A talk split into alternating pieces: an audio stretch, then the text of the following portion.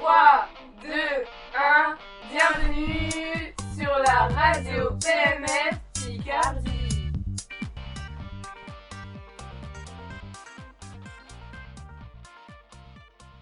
Bonjour, merci d'être présent avec nous. Bonjour, c'est un plaisir pour moi d'être ici présent avec vous. Nous allons parler du livre Féline de Stéphane Servant, qui a remporté le prix Polar en série, décerné à un roman noir pour son potentiel d'adaptation à la télévision en 2020.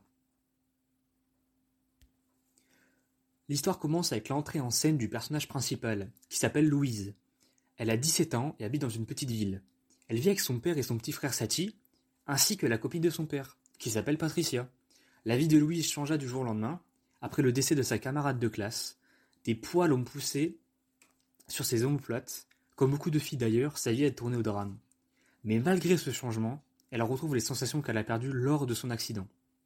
Mais cette mutation est mal vue par les filles qui l'ont. Elles sont décrites comme des animaux et elles sont insultées, ainsi que moquées. Elles sont mises de côté par la société. Comment va-t-elle vivre ce changement?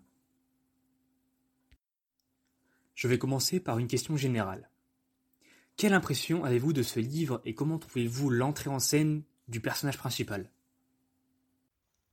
Comme toute personne qui voit un livre, j'aurais pensé qu'il aurait été un peu long à lire, mais plus on avance dans le livre, plus on a envie de découvrir la suite. En ce qui concerne l'entrée du personnage, je pense qu'elle n'était pas très joyeuse. À présent, je vais vous poser une question plus précise sur le livre si vous me le permettez.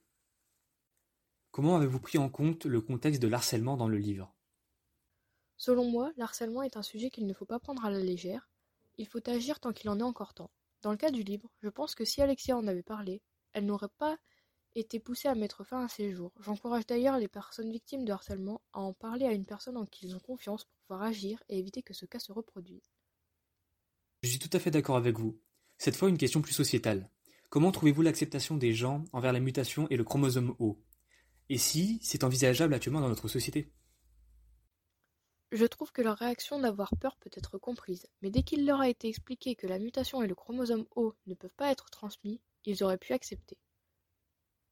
Et pour finir, quel est votre avis général sur ce livre? Je pense que c'est un très bon livre, qui devrait être lu par tout le monde. C'est un livre que je conseillais à pas mal de personnes et qui m'en ont fait que des retours positifs. Comme vous l'avez dit plus tôt, c'est un livre qui a eu des récompenses prestigieuses. Merci d'avoir répondu à mes questions. Merci à vous de m'avoir invité.